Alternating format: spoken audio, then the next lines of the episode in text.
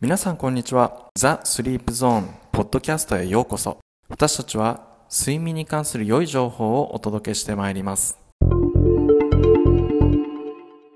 最初のエピソードでは、睡眠時無呼吸症候群の治療をされているユウ様の体験談をお伝えいたします。睡眠時無呼吸症候群は睡眠中、呼吸が10秒以上止まる疾患です。また、いびきを伴うことがあります。ユウさんは健康を取り戻せたことでこれからの人生を目いっぱい楽しみたいとおっしゃっています。それではユウさんよろしくお願いします。まずはじめに睡眠時無呼吸症候群の検査はなぜ受けられましたか？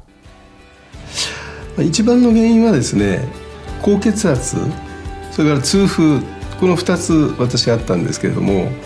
薬でいくらやっても血圧が下がっていかない。ずっとこの薬飲み続けていたらですね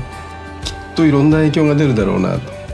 でまああのよく高血圧が治らない場合には睡眠時無呼吸を伴っているというそういう可能性が高いという話を聞いたので、まあ、無呼吸の検査を受けてみようとそういう経緯ですね。はい、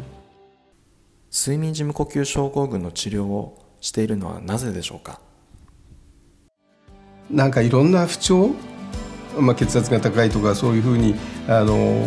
糖尿病だとかっていう病名がついているそれだけじゃなくてですねいろんなその昼間の眠気をまあはじめとしてですね、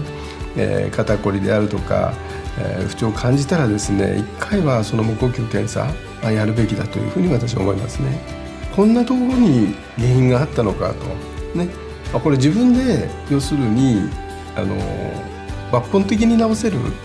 今高血圧にしても糖尿病にしてもですね薬で治そうとするけれどもその健康を取り戻すって食べること動くこと寝ることしかないわけじゃないですか。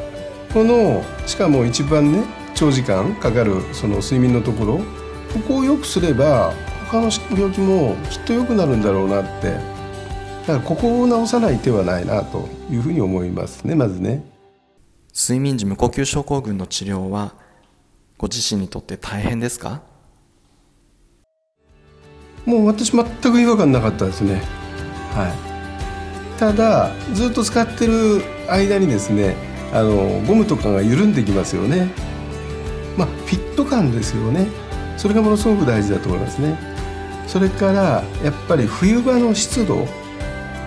この時にちょうどその花粉症と重なる時期もあるのでその辺のですねあの鼻腔の調節っていうんですかね。えあの湿度をきちっとあの保つコースを使うということとか花粉症になった時にあのきちっとそのコントロールをですねあのするということはものすごく大事だと思いますね。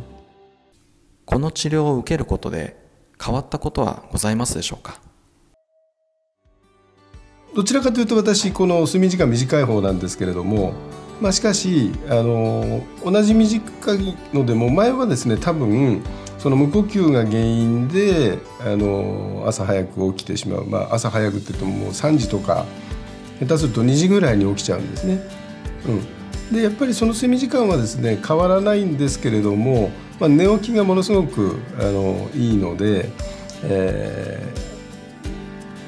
ー、仕事のですね効率があのすごく上がった実感はありましたね。って実際にあの CPAP つけてあの血圧も下がりましたしねそういうその薬に頼らない医療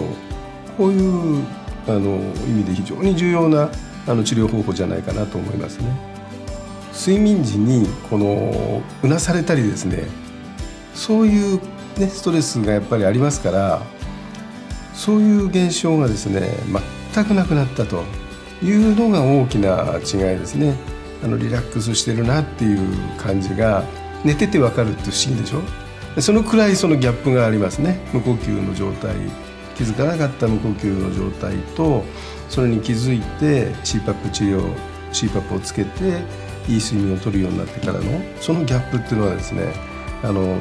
一番端的にあの睡眠の質ですね。起きた時にああよく寝たなと思って起きられるのとあのそこだと思いますね。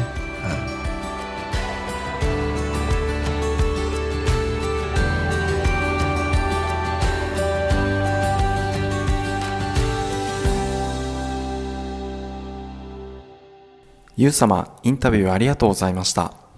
ザ・スリープゾーンでは、これからも、ゆう様のような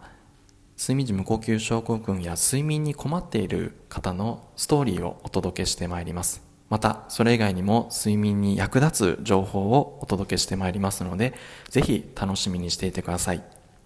お問い合わせなどがございましたら、え、045-594-9290ゾーン株式会社までお問い合わせください。